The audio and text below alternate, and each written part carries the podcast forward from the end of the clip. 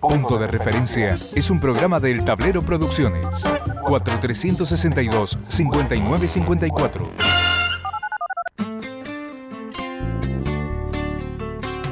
Punto de Referencia. Un programa en el que no abunda la sobreinformación. Punto de referencia. Punto de referencia.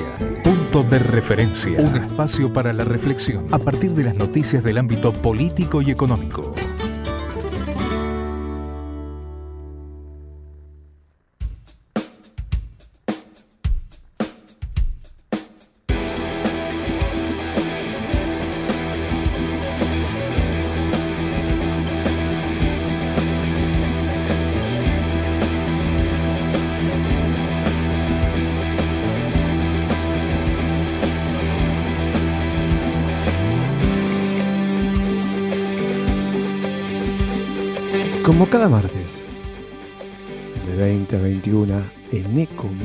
Hacemos punto de referencia.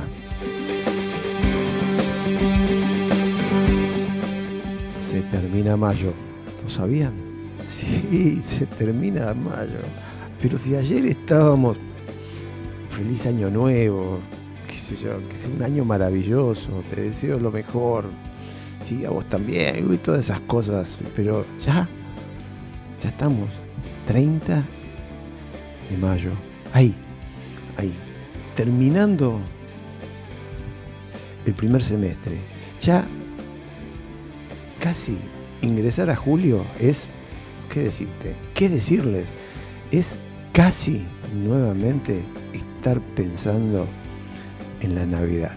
Y eso, y eso que en agosto, tenemos las pasos, en octubre las elecciones generales, y en base a cómo vayan las elecciones generales, en noviembre tenemos el balotaje. Así que, y además, ¿qué les voy a hablar de la economía si es algo de lo que todos sabemos? Todos sabemos un poco, lo justo, lo necesario. Y el que sabe mucho es porque algo de información privilegiada debe tener. Porque o vive haciendo apuestas y le sale bien o mal. Y hay algunos que tal vez van a seguro porque tienen olfato, intuyen. Y de alguna forma, intuir también es tener información.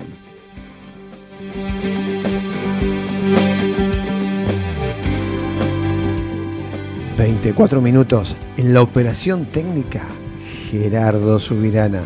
En la producción general Benelli. Nosotros, les cuento, todos los martes de 20 a 21 estamos acá en Ecomedios para hablar un poco de política, algo, algo de música, un poquito de espectáculos, mucho, mucho de economía, tratando de que los que están del otro lado, es decir, ustedes, mis amigos, porque ¿qué otra cosa puede ser alguien que está del otro lado? Un amigo, un amigo que te hace la segunda, el aguante, y ahí está, y así vamos marchando, así vamos avanzando, así viene la cosa. ¿Cuáles son los temas del día? Si uno tiene que hacer un raconto, un repaso, ahí, qué sé yo, ponele. Eh, en términos políticos, dos. Tempranito, a las 10 de la mañana, por lo menos en el área metropolitana de Buenos Aires, a las 10 de la mañana, una carta casi extensa, con una argumentación que parte de por qué se toma una decisión hasta que llega al párrafo, porque no es un comunicado, no fue un comunicado, fue una carta. ¿sí?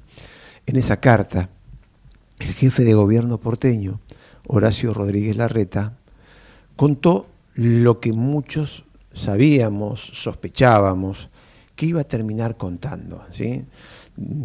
Contó que, bueno, luego de encuestas que encargó el PRO, la Fuerza Republicana, que, creada por Mauricio Macri, eh, de la que forma parte Horacio Rodríguez Larreta, pero en la que existen chisporroteos de cara a las elecciones, porque bueno, porque al fin y al cabo lo que está viendo o lo que vio eh, Mauricio Macri es que le quieren patear el nido y este, que la idea de Horacio Rodríguez Larreta es en algún momento la posibilidad de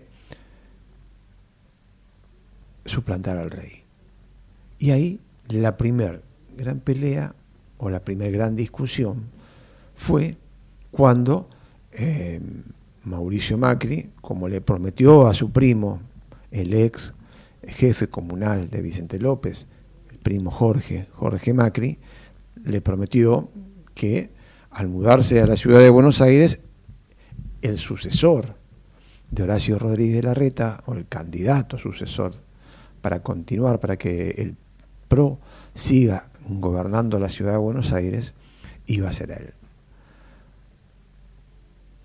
Horacio Rodríguez Larreta, en son de negociación, tensó la cuerda y dijo, yo tengo dos candidatos. La ministra de Educación, por un lado, que fue la primera que se bajó, y el eh, ministro de Salud, secretario de Salud, Quirós, Fernán Quirós, que cobró relevancia durante la pandemia a partir de un mensaje eh,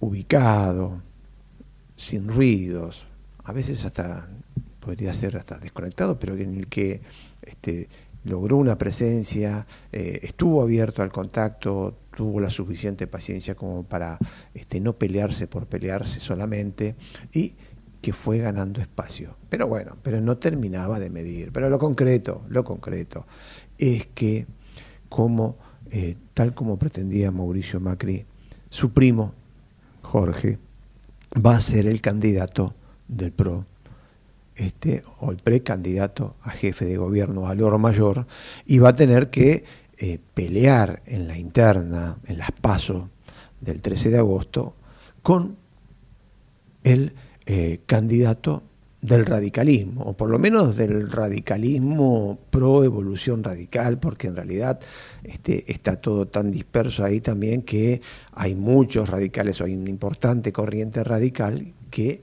ya está directamente alineada con el PRO, que es eh, el elemento mandante, el elemento de poder en la ciudad de Buenos Aires, y eh, Evolución Radical, que es una de las patas eh, que, juega dentro de esta interna, que juega de manera orgánica también con el radicalismo eh, a nivel eh, nacional, con, Morales, con el gobernador de Jujuy, y el que se sospechaba que de alguna forma había un espacio de cierre entre Horacio Rodríguez Larreta y Lustó para que al dividir puede imponerse, bueno, finalmente el que se impuso es el candidato de Mauricio Macri, su primo Jorge, y esa es una de las noticias fuertes del día.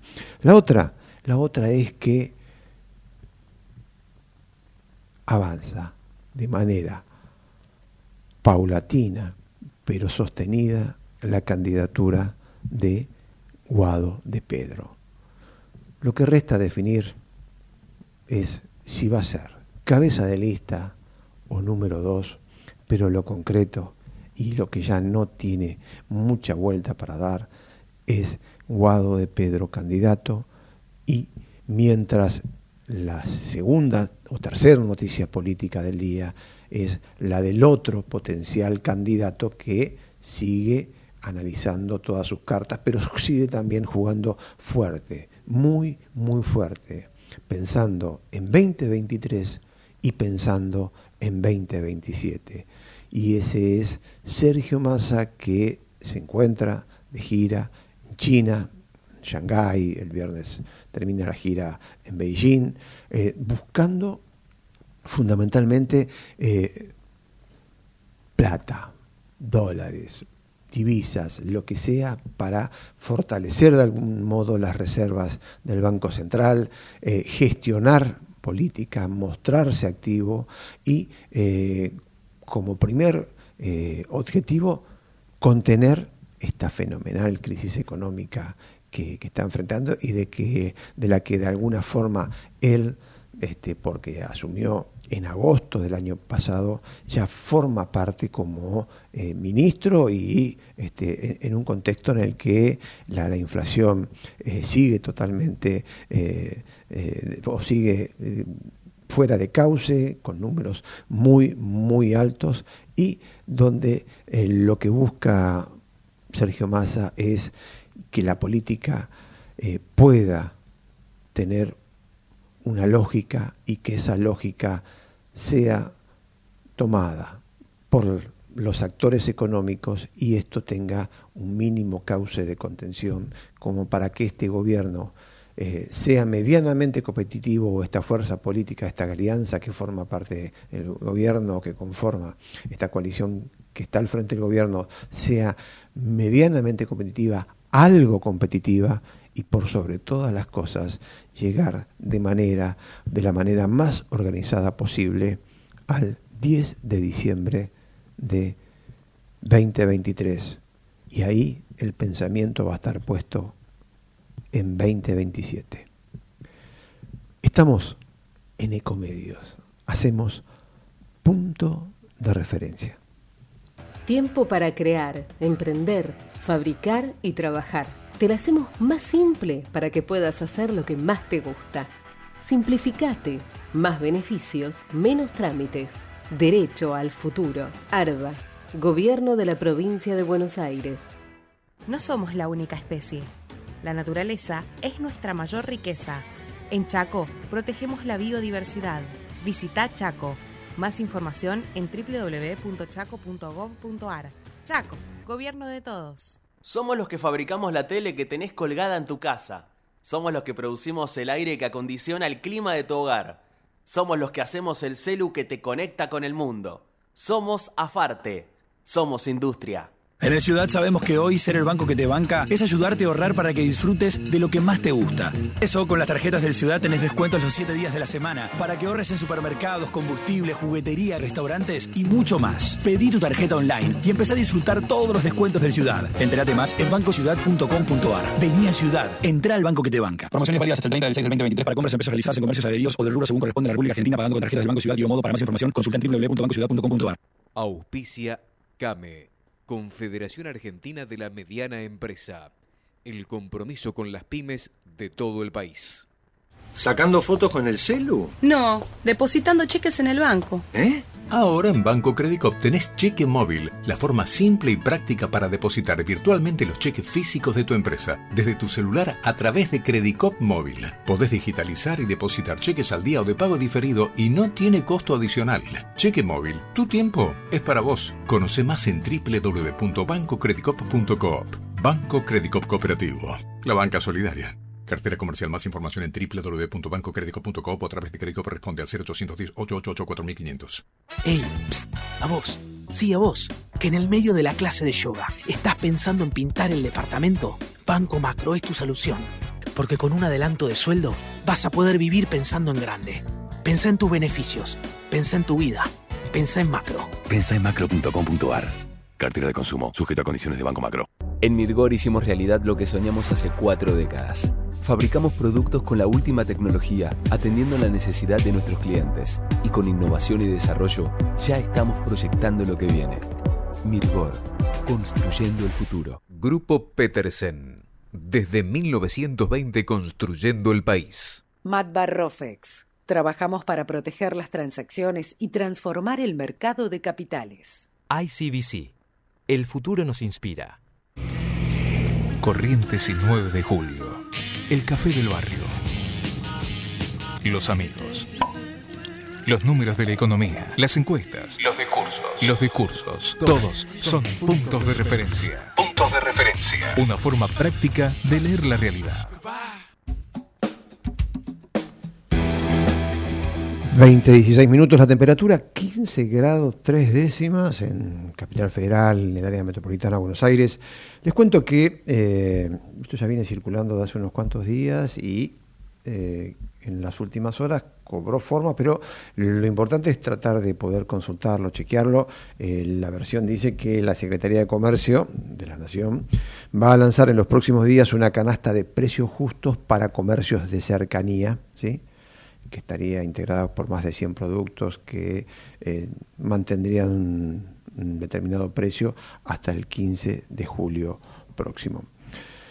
Estamos en contacto con Fernando Sabore, titular de la Federación de Almaceneros de la provincia de Buenos Aires. Sabore, Farage Cabral lo saluda, buenas noches. Hola Farage, buenas noches, gracias por llamar. Gracias por estar en contacto con nosotros. ¿Usted tiene alguna información sobre esto? ¿Le llegó? más allá de las versiones, si yo estoy al tanto de esta versión, o por lo menos de este trascendido, entiendo que usted también lo, está, digo, pero el, llamado apunta fundamentalmente a, poder consultarlo como eh, un actor en el del que de una de las partes que tendría que formar parte, valga la redundancia, de esta eh, canasta de precios justos de comercio de cercanía. Eh, ¿Ustedes tienen alguna, alguna data en firme, Sabores? Mire, eh, hace unos 40 días atrás yo me comuniqué con, pero por, por, por mensaje con el secretario de Comercio, con Matías Tomolini, un poco manifestándole la preocupación de estas diferencias que se marcan con el tema del aceite, con el tema del azúcar en precios justos en el hipermercado y en nuestros comercios que tenemos que venderlo mucho más caro porque lo pagamos mucho más caro. eh, lo que me devuelve el secretario es que eh, se pensaba armar lo que habíamos pedido hace tiempo, una canasta de, de, de, de cercanía, ¿cierto? eh, en un principio se había hablado de 40 productos, este, y bueno, después es como que eh, transcurrieron los días y hace unos días atrás, por decir, hace una semana, eh, a través de ustedes, de los medios, eh, nos vamos enterando de que se lanza una canasta que la verdad que nosotros no estábamos ni enterados. Entonces, obviamente que le mandé un, le envié un mensaje, este, preguntándole de qué se trataba, porque no, no estábamos, este, enterados de nada. Bueno, al momento me llamó, este, un funcionario, que el día viernes de la semana pasada estuvo en mi negocio, eh, compartimos un café y una reunión donde me explicó un poco el funcionamiento de este programa, son 108 productos, este, que se va a lanzar el día este primero de, junio. Es decir, el jueves este, sería. Que hay, claro, que hay este, digamos, una, una, unas 60 marcas este, que están, digamos, que tomaron el compromiso, este, eh, que, que, más o menos son unos seis o siete mayoristas, eh, digamos los más conocidos que van a tomar la responsabilidad del abastecimiento, porque en esto FARA entienda de que nosotros el 80% de la mercadería que vendemos se la compramos a los mayoristas. Entonces, ya este formato de programas, si usted recuerda, eh, en, en esta gestión, la primera fue que lo intentó sacar fue Pablo Español, que decía que la mercadería tenía que venir troquelada con el precio y nunca lo logramos conseguir. Y después eh, Feletti con 60 productos que eh, después de 20 días del lanzamiento logramos conseguir solamente 17 en los mayoristas. Entonces ya digamos venimos de una experiencia de, de frustraciones, ¿cierto? Así que bueno, nada, es como que eh, si la herramienta este que nos brindan, este, en principio lo que pedimos son dos cosas. Primero que esté el abastecimiento porque ya lo sufrimos en las veces anteriores. Y por el otro lado, este, las reglas claras, si bien hay una lista donde dice cuánto tenemos que vender el, el artículo, el producto que sea, también eh, que haya una lista para saber cuánto lo tenemos que pagar, o sea, una regla clara.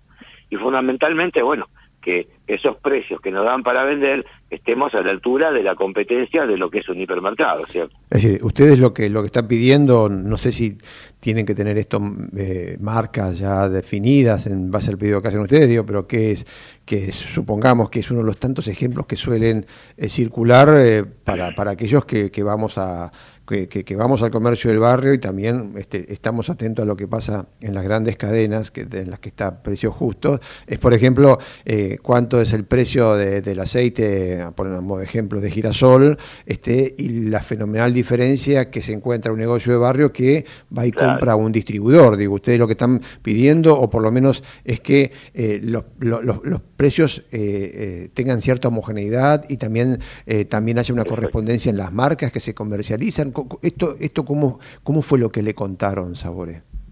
bueno, eh, digamos que uno de los que usted me, me dio el pie a comentar el tema del aceite.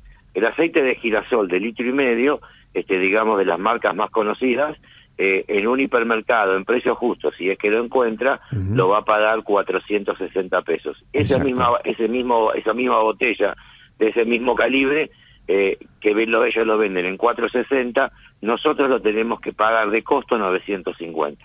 Más nuestra rentabilidad, nos vamos a 1.100 pesos. Entonces, imagínese, para que usted va a un hipermercado y logró conseguir una botella de aceite a 460, después viene a mi negocio y yo se la quiero cobrar 1100, la verdad que muy feliz conmigo no se va a ir, ¿cierto? Entonces, estas son las discusiones que presentamos, eh, digamos que ya esta semana vemos que se está regulando el precio del aceite en los mayoristas. Fíjese que de 950 este, pasó a, costar 500 pesos. Eh, el tema es que ahora estamos complicados con el abastecimiento, pero según lo que estuve hablando con con algunos responsables este, directivos de, algunos mayoristas, eh, eh, nos prometen que esto se, se va a regular, ¿cierto?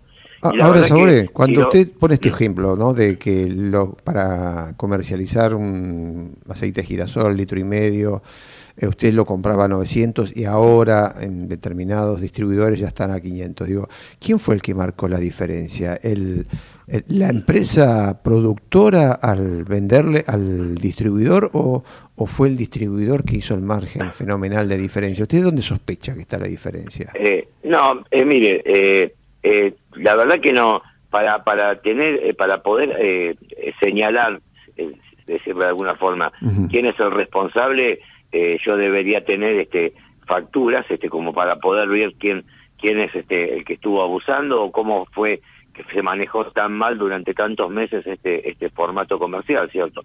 Pero eh, sinceramente no tengo. Si usted sabe muy bien que que si yo sé, este tengo una factura, no tengo no tengo pelos en la lengua de decirlo. Pero eh, yo es más, muchas veces que estuve reunido con en la Secretaría de Comercio con, con Tombolini y le dije porque yo tengo que pagar yo y mis colegas 950 y el y el y el y el, hipermercado lo vende 4.60. Según ellos me dicen, hay 28 millones de litros de aceite de girasol subsidiados, del cual el 50% va para el hipermercado y el 50% para el comercio de proximidad. Pero yo lo que le decía, pero a nosotros no nos llega. O sea, alguien se está quedando con la diferencia. Pero eh, más que eso no puedo decir porque no, no, eh, sinceramente no, no. ¿Para qué decir es el responsable el mayorista o es el responsable el eh, quien este, produce el aceite si, si, yo no lo sé. Lo que yo puedo decir es que, como se lo dije eh, en ese momento a Tombolini, venía mi negocio, es más, eh, he llevado facturas de distintos mayoristas mostrándole el precio que nosotros los pagamos, o sea, yo lo que pretendía es simplemente que ellos vengan a revisar la cadena comercial. Estamos hablando de tres eslabones, de eslabones, nosotros, los mayoristas, y quien produce el aceite. Bueno, revisame la boleta, empezá por mi negocio, revisame la boleta, fíjate cuánto lo vendo, pero después con mi boleta anda el mayorista y preguntarle por qué me lo vende así. Seguramente que el mayorista, si es que lo está pagando a un precio acorde caro para vendérmelo caro, no va a tener ningún problema en mostrarle la boleta también. Otra pregunta. es tan difícil encontrar la cadena. Sí, sí, es una cuestión de búsqueda y, aplicarse, ¿no? Digo, una, una, una, cuestión de coyuntura, Sabore. Eh, la marcha de los precios, que fue pegó un salto fenomenal fin del mes pasado con las corridas y que eh, sí, sí siguen siguen subiendo cada vez que recibe cada vez que recibe un producto, este ese producto viene con precio nuevo, sabores. Yo lo que veo que, que parece como que las empresas eh, que tal vez hace un año y pico atrás, este, cuando hablábamos de un aumento o cuando íbamos a un mayorista y nos encontrábamos que un artículo aumentó, eh, el salto que era era de un 3 o un 4%, ¿cierto?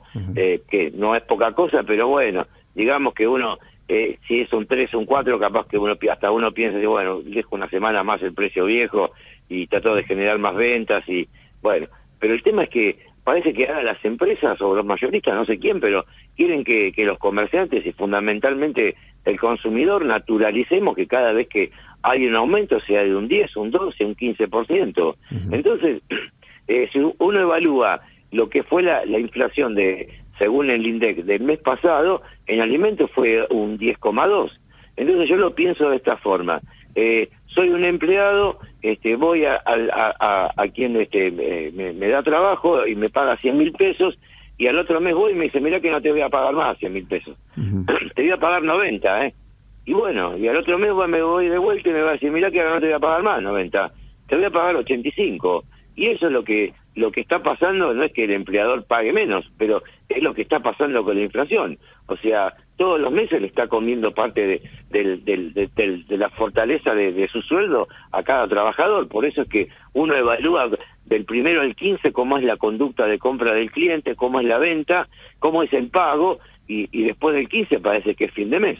Después del 15 uno cambia todo, o sea, cambia el panorama de, de la venta, ya no buscando la primera marca, sino comprando hasta donde alcanza el bolsillo, de, de que el pago ya no es ni efectivo, ni débito, ni transferencia, sino utilizar una tarjeta de crédito. O sea, todas estas cosas son las palpa todos los días en, un barrio con clientes, ¿cierto? La última, Sabore. Eh, dando por sentado que Precios Justos Barriales, por lo menos el nombre que está circulando, se presenta el próximo jueves, ¿esto va a ser en un encuentro, en una reunión de la que ustedes van a tomar parte? ¿Ustedes tienen alguna información de cómo, cómo se va a hacer este anuncio y a partir de qué día ustedes van a tener disponible eh, en los distribuidores mayoristas eh, estos precios? Eh, estas ofertas eh, para poder luego volcarla a sus a sus clientes?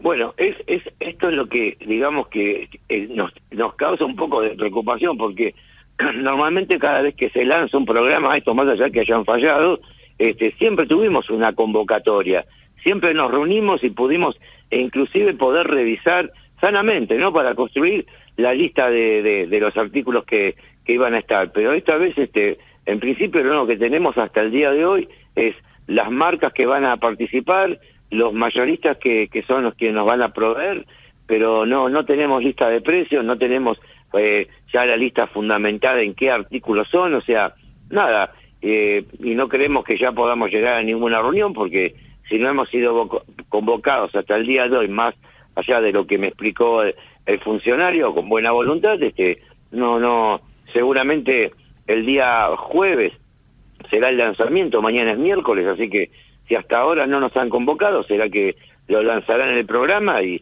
y después veremos a ver si los mayoristas tienen la mercadería para abastecernos. O sea, eh, no sé, tal vez yo lo vea un tanto apresurado, ¿cierto?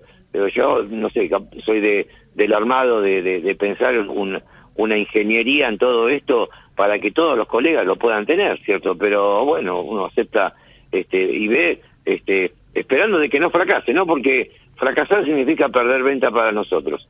Eh, y creo que en esto va a tener mucha responsabilidad el gobierno de poder, de tener que negociar con las determinadas empresas, así como negoció para el hipermercado, bueno, ahora va a tener que negociar para un porcentaje importante que somos también los que abastecemos alimentos en, en el país, ¿cierto? Entonces me parece que el desafío es más grande eh, y, cuando se habla de, que hay que controlar, sí, controlen los mayoristas, porque si los mayoristas eh, logran y controlan las empresas, porque si el mayorista tiene el precio, nosotros lo compramos, lo traemos, lo ponemos en la góndola o quien tiene una estantería, le ponemos el precio y lo vendemos. Nosotros necesitamos vender. Esta es la única realidad del comercio de proximidad, Farra. Bien.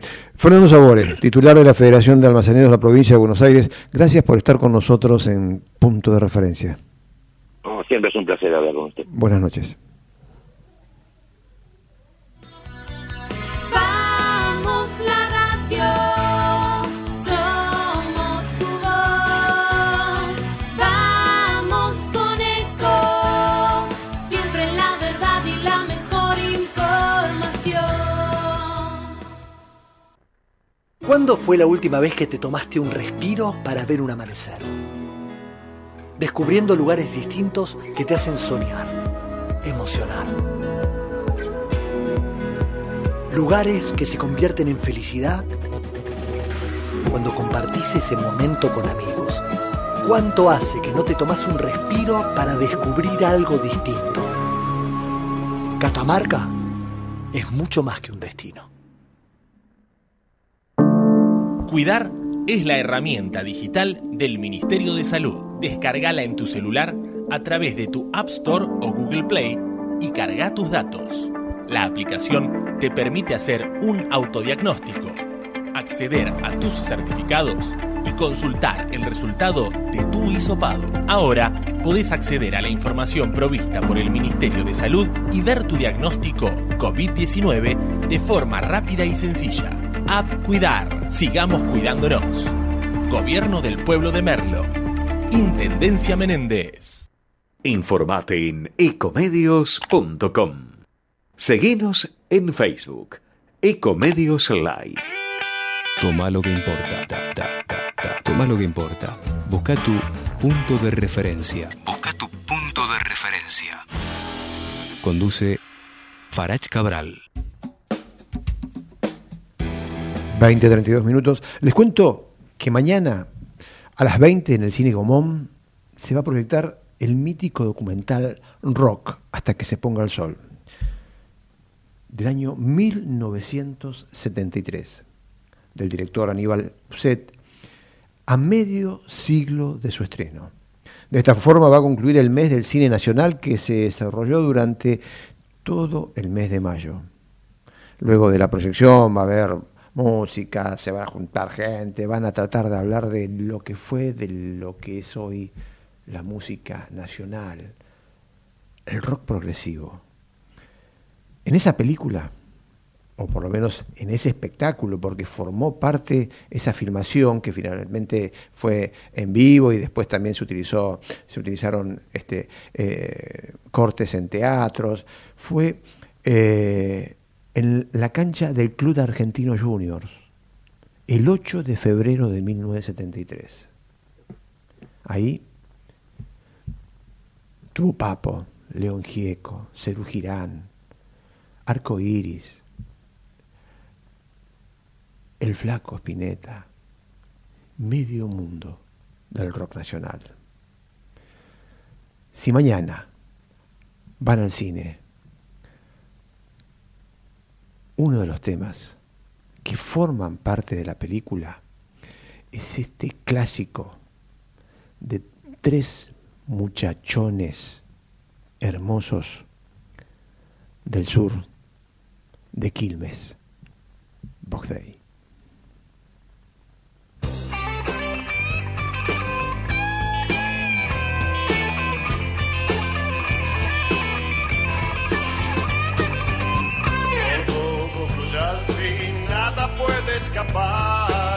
Todo tiene un final, todo termina.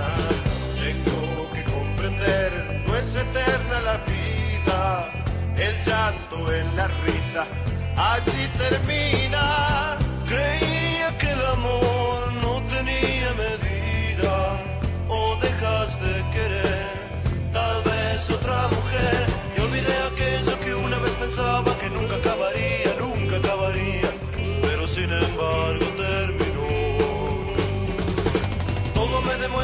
al final de cuentas termino cada día, empiezo cada día, creyendo en mañana fracaso. No puedo yo entender si es así la verdad, de qué vale ganar si después perderé. Inútil es pelear, no puedo detenerlo, lo que hoy empecé no será eterno.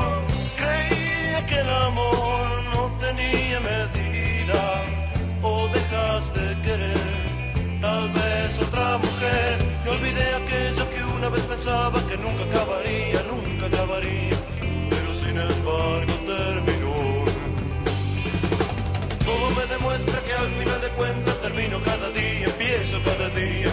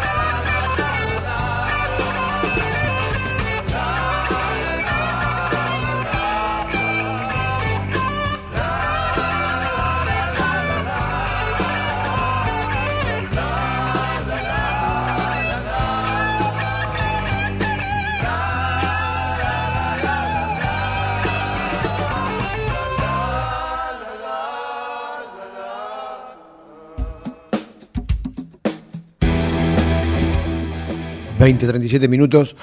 Estamos en contacto con el doctor Juan Gustavo Corbalán, director del Laboratorio de Innovación e Inteligencia Artificial de la Universidad de Buenos Aires. ¿A ustedes les quedan claros, a los amigos que nos acompañan cada martes acá en Ecomedios, que el tema de la inteligencia artificial, de, de- todo ese eh, maremoto que significó el chat GPT 4 fundamentalmente en este último tiempo y, y todas las discusiones que se están generando en torno al empleo, forma parte de una de las inquietudes que manejan la agenda de nuestro programa. Por eso estamos en contacto con, con el doctor Juan Gustavo Corbalán. Corbalán, Farah Chará lo saluda. Buenas noches. Hola, ¿cómo te va? ¿Bien? Buenas noches, ¿cómo están? Gracias por estar en contacto con nosotros. No, al contrario, gracias a, a ustedes y, increíble la palabra que dijiste. Dijiste maremoto, ¿no? Algo así, sí, porque eso es lo que yo siento, porque viste que, lo que- las cosas que te movi- es decir, eh, eh, a mí no me gusta decir que, eh, el termómetro, que uno es el termómetro de algo, el termómetro es uno, digo, y para mí este todo este tema es un maremoto, entenderlo, es poder comprenderlo, este, y, y- y no sé vos que, cómo lo podés describir a esto. Bueno, eh, por eso que me llamó la atención la, la caracterización de maremoto porque se suele ilustrar como tsunami.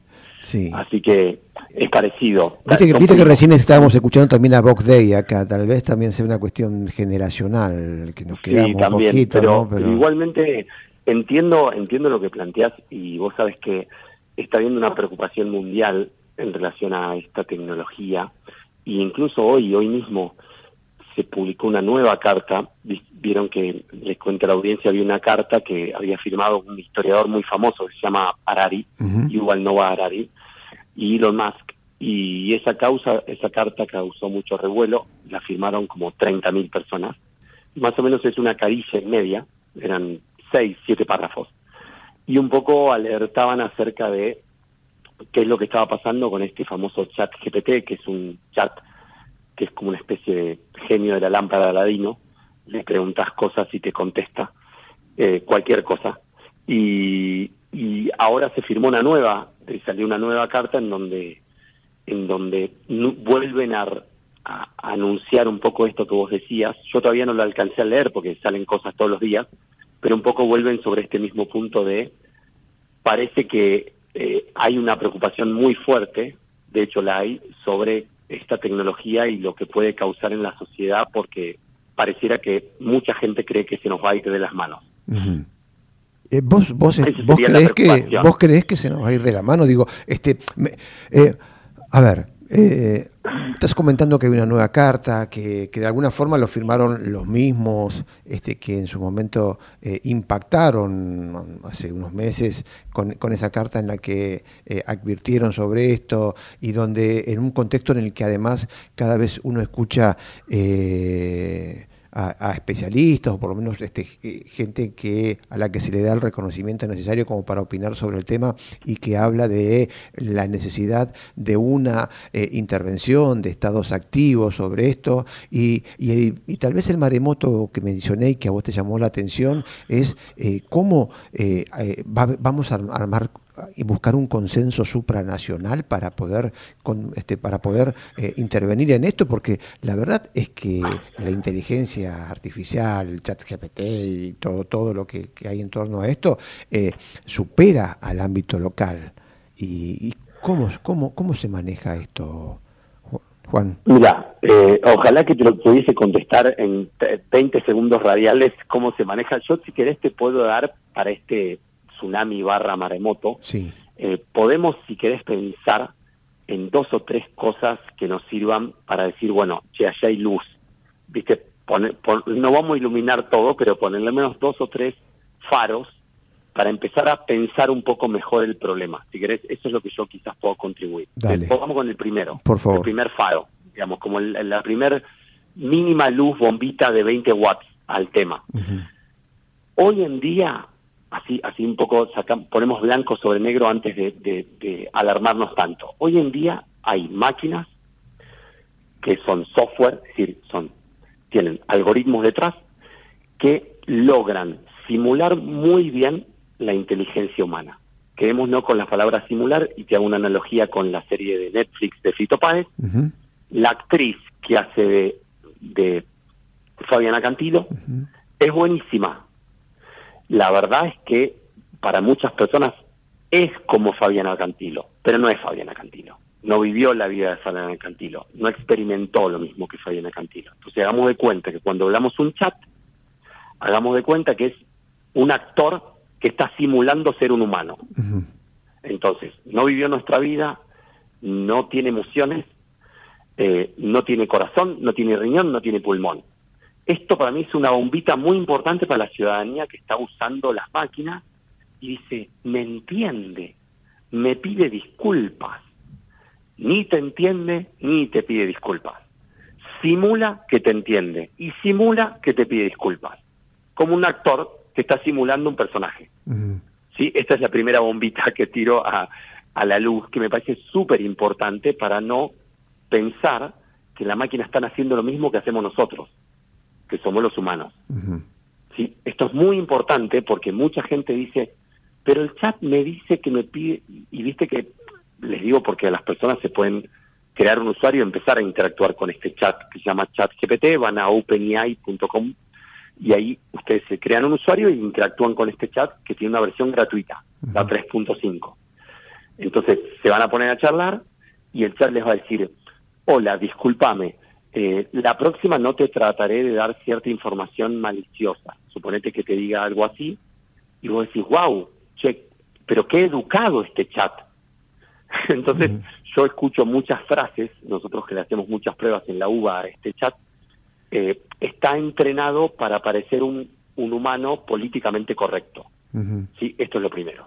Una segunda cosa súper importante es, es una gran licuadora algorítmica, o sea, una gran licuadora que fue entrenada con muchos datos, muchísimos, inimaginable la cantidad de datos, y que cuando nos contesta cosas, ¿sí? va a inventar cosas. Yo no puedo explicarte técnicamente esto, pero hagamos de cuenta que por alguna razón se le chisporrotea el guion, perdóname que te lo diga así, les pido disculpas a gente que sea muy técnica, pero estoy tratando que se entienda, se entienda, se le chisporrotea el guion que tiene que interpretar y te dice cosas que son alucinaciones, fantasías, inventos.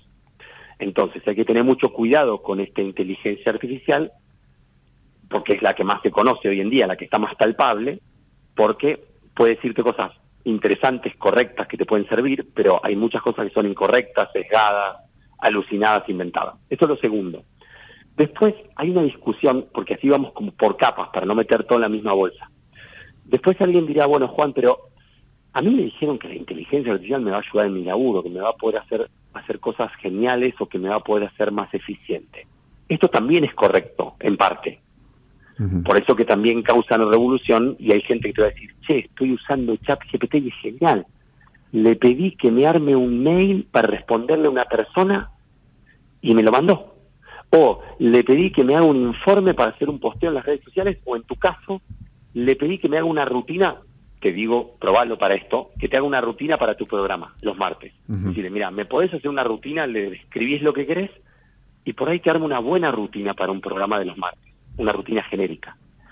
Este lado luminoso, esto que es que mucha gente del mundo, más de 100 millones de personas, para ponerlo bien en concreto, en Argentina todavía no está medido cuánta gente está, está usando esta inteligencia artificial. Esto tiene un lado muy oscuro, que es lo que está empezando a causar mucho eh, ruido, y ahí viene lo que vos me planteabas, de qué tienen que hacer los países en esto y qué tiene que hacer la regulación, eh, que es Che, Juan, te digo una prueba que le hicimos al chat. Hola, tengo tuve, nos hicimos pasar por una persona de, de 7 a 10 años. Y le dijimos, mira, tengo problemas con mi compañerita de la escuela. Por supuesto, nos lo guiamos y no nos pide nada, no, no, no hace un control de si somos mayores o menores de edad. Con lo cual, se pone a chatear con nosotros esta inteligencia artificial. Me dice, bueno, contame. Y empezamos a decirle que estamos mal, que estamos deprimidos, ¿sí? simulando que éramos una persona de que la simulación es súper básica. Simplemente le chateamos diciendo soy Karina de 8 años. Es súper básica la simulación. Van dos o tres conversaciones, son como hilos de conversación, como si fuesen, como si estuviésemos chateando con un WhatsApp de bot, en vez de que haya un humano y una inteligencia artificial. Y después de cuatro o cinco conversaciones, nos empezó a dar una serie de alimentos para engordar. Estamos entendiendo lo que estoy diciendo, ¿no? O sea, imagínate que tu hija, la hija de cualquiera de lo que nos está escuchando, tiene ocho años, se mete este chat, que además es muy fácil meterse, y le puede dar consejos como si fuese un psicólogo. Le puede dar recetas, ya sea para cocinar o para engordar. Le puede sugerir medicamentos, en algunos casos. Estamos entendiendo lo que estoy, lo que, lo que estoy contando, ¿no? O sea, estamos hablando de otra liga de desafíos y de riesgos para las personas, no solo para los niños, niñas y adolescentes, para personas que pueden estar en cualquier estado de situación y que piensan que el bot, que esta inteligencia artificial es un psicólogo o un consejero o un médico o quien sea. Eso es un eso es un desafío ya de hoy, de ahora, de actual, que no tiene que ver con si la humanidad se va a extinguir. Sí, que ese es otro desafío y ese es quizás el, el más agobiante, que es lo que, como vos decías, vuelve a esto un maremoto, que es, che, pero hay algunas personas que están diciendo que si estas máquinas ya hoy son indistinguibles de un humano, entonces ¿qué nos espera en un año, en dos años, en cinco años? Si vos tenés que, eh, ya en, en una visión apocalíptica de, de esto, ¿sí? Terminator, Eh, la Terminator, Terminator sí, mal. pero la, la versión Terminator mal, ¿sí? Eh, Porque, a ver, eh, también una cuestión generacional, voy a decir, ¿sí? Este, en, en los Sí. 80, el problema que teníamos los que trabajábamos en una fábrica era la robótica, ¿sí? Correcto, Que iba a la venir, automatización la clásica. automatización que iba a venir a, eh, a, borrar a, los seres humanos de las fábricas, de los lugares este, Sí. fabriles, etcétera, etcétera, ¿sí? Y la verdad es que no pasó eso, ¿sí? No pasó. No pasó. Pasó lo contrario, te diría. Exactamente. Eh, Seguimos teniendo trabajo. Capaz que hay, hay más servicios que, que industria, pero bueno, seguimos trabajando, ¿está bien? Eh, ahora, ¿sabes qué es lo que me está... Y ahí don- es donde va mi pregunta y hay abuso de, de tu confianza y, y- y quiero saber qué es lo que pensás. Eh, En términos geopolíticos, ¿sí? Y, pensando en Terminator, a Sí. vos, la posibilidad de que una máquina, ¿sí? una inteligencia artificial elaborada, ya, con- ya estamos hablando de, de- no, no solamente de tecnología, digo, estamos hablando de- de- del chat o de algo superior que lo debe haber y qué sé yo, la mar en coche. Digo, ¿vos le tenés miedo a la posibilidad, vos como alguien que sigue, que estudia, un, un- un- un abogado que sigue de cerca todo lo que es el, el- el aspecto legal, digo, ¿vos tenés miedo a la posibilidad o tan dentro de tus posibilidades pensar que un conflicto geopolítico puede ser definido a partir de la inteligencia artificial? Mira, la respuesta a priori es no. o sea, ese no sería el, el abanico de miedos, digamos. De- si yo tuviese que decir, bueno, voy a mi carpeta con mi carpeta compartida de miedos, me meto en la carpeta de Windows y digo, bueno, a ver, voy a repasar los miedos que me puede dar esta tecnología. Este miedo, si querés, es muy remoto, ¿se entiende hoy? Sí. o sea, en mí, en mí, eh, por lo que conozco, tengo un máster en el tema, o sea, este, eh, trabajo mucho con programadores, digamos, no es que yo tengo de base formación abogada, hice doctorado en Derecho y después me empecé a formar en, en inteligencia artificial. Entonces hoy como que tengo un- como una especie de dos sombreros, eh, uno muy humanista y uno más técnico. Yo te diría que ese no es un miedo de corto plazo, y ahí es donde te, te- te hago la respuesta más precisa yo creo que en el corto plazo es distópico eso. Eso que vos decís de un señor en un lugar apretando dos botoncitos y unas máquinas tipo Terminator, digamos, produciendo un caos social. Yo eso, digamos, es más, lo veo hoy bastante distópico, lo que no significa que no vaya a ocurrir de acá a 50 años, ¿entiendes? O sea, eso no, no lo sé. Eso, eh, ahí viene otra parte de la respuesta. No lo sé lo que puede pasar de acá a 40 años, porque eso es otra cosa que nos está pasando hoy. No sabemos lo que va a pasar con ciertos temas de acá a un año. Sí. Entonces, imagínate pronosticar cosas de 40 años. Lo que sí te digo es que hay cosas que me- nos preocupan mucho más. Una tiene que ver con lo que dijiste vos. Creemos, estamos haciendo una investigación con muchos, muchos perfiles multidisciplinarios desde la UBA, la estamos liderando, sobre cómo este tipo de inteligencia artificial, que son chats tipo genios de Aladino, de la lámpara Aladino que te contestan cualquier cosa y de todo, cómo esto va a impactar en el trabajo, en el sentido de si va a generar más fuente de trabajo o va a ser más eh, una, una, un instrumento, una tecnología que va a poner en riesgo a más trabajos de los que va a crear. Esa es nuestra hipótesis. ¿Se entiende lo que te, lo que vos contabas de los 80? Hoy vos repisa- repasás cifras de desempleo en Japón, en Corea del Sur, en Alemania, sí, en China, y vos ves que en este 2023 estoy hablando, ¿eh? son las tasas de desempleo más bajas de toda la historia del país, de esos países. Con lo cual, todos decían en el 2010 que estos países iban a tener mucho desempleo porque iban a tener mucha inteligencia artificial y robótica. Bueno, la premisa es la opuesta. Entonces, nosotros queremos medir esto en Latinoamérica. Esto sí es una preocupación porque hay gente que es muy vulnerable, que tiene por ahí 60 años, 70 años y 75 años y, y no es que dice, Juan, no te preocupes, yo me voy eh, de un día para el otro, me convierto en un piloto de dron. No te preocupes, mira, voy a ser gamer y me voy a poner a jugar Fortnite. No funciona así. Entonces, en nuestros países, en Latinoamérica, lo que se llama el desafío de reconversión, es decir, cómo puedo adquirir habilidades para un mundo digital que está plagado de inteligencias artificiales, requiere un tiempo para que las personas se adapten a esas habilidades.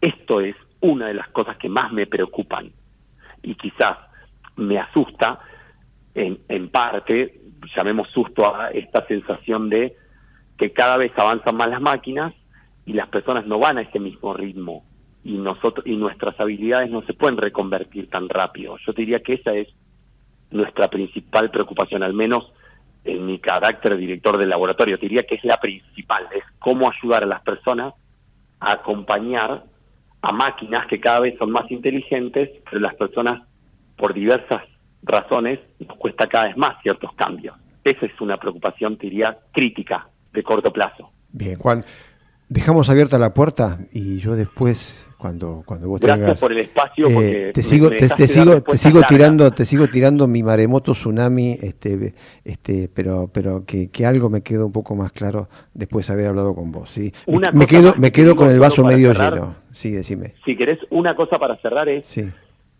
Cuando nosotros miramos una capa de la- una cebolla, sabemos que la cebolla no es una sola cosa y que a medida que la vamos pelando va adquiriendo diferentes complejidades y cuestiones. ¿Viste? Típico de la cebolla. Hoy los problemas de la inteligencia artificial son una cebolla. Pelaste una capa y te encontrás con otra. Pelaste una capa y te encontrás con otra. Con lo cual por eso es tan desafiante. Eh, Es, es muy bueno y, y muy, y muy, muy, muy, muy claro tu, tu, tu ejemplo. Espero Juan. que no nos haga llorar tanto. No, Espero que no nos haga llorar tanto como la cebolla. con mucha agua cerca. Juan Gustavo Corbalán, director del Laboratorio de Innovación e Inteligencia Artificial de la Universidad de Buenos Aires, gracias por estar con nosotros acá en Punto de Referencia. Un abrazo y gracias por el espacio. Ah, Gracias. Tiempo para crear, emprender, fabricar y trabajar. Te la hacemos más simple para que puedas hacer lo que más te gusta. Simplificate. Más beneficios, menos trámites. Derecho al futuro. ARBA. Gobierno de la Provincia de Buenos Aires. No somos la única especie. La naturaleza es nuestra mayor riqueza. En Chaco protegemos la biodiversidad. Visita Chaco. Más información en www.chaco.gov.ar. Chaco, gobierno de todos. Somos los que fabricamos la tele que tenés colgada en tu casa.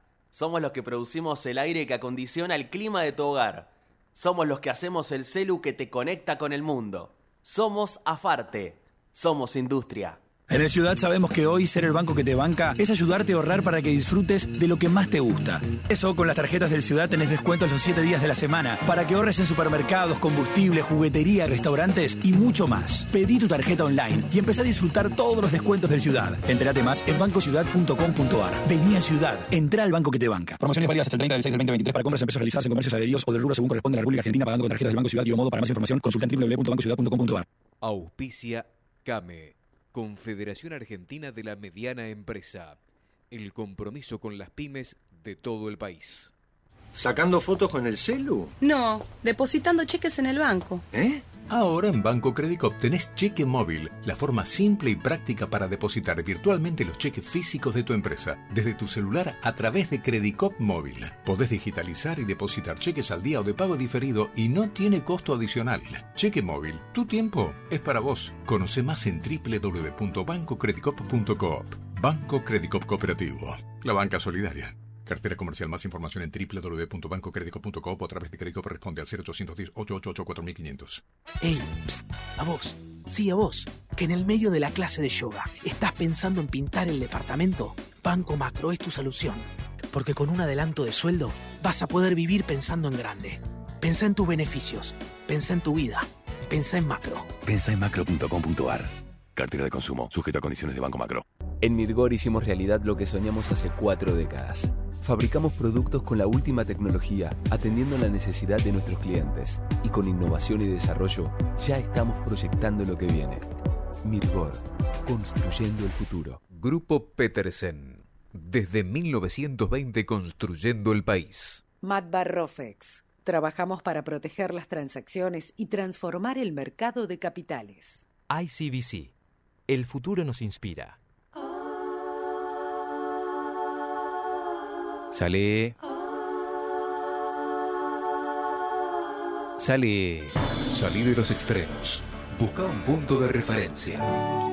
Conduce Farach Cabral. Punto de referencia. Qué rápido pasó la hora, 20.59, se termina todo de golpe y ya viene Laura Berli, quédense, es una amiga de la casa, se las recomiendo, así como antes, ella me recomendaba a mí porque hace, hasta hace un tiempo lo nuestro empezaba a las 22. Hoy estamos de 20 a 21 acá en Ecomedios. Ojo, ojo, la noche del viernes, chaparrones, eso dice el Servicio Meteorológico Nacional. El sábado, chaparrones. Bueno, por favor que la pifien, porque los futbolistas amateur que salimos a la cancha todos los sábados, queremos volver a recuperar el verde césped después de dos fines de semana con mucha agua. Gerardo Subirán en la operación técnica. Ebenelli en la producción general. Nos volvemos a encontrar el próximo martes a las 20 acá en Ecomedios. Chau. Punto de referencia.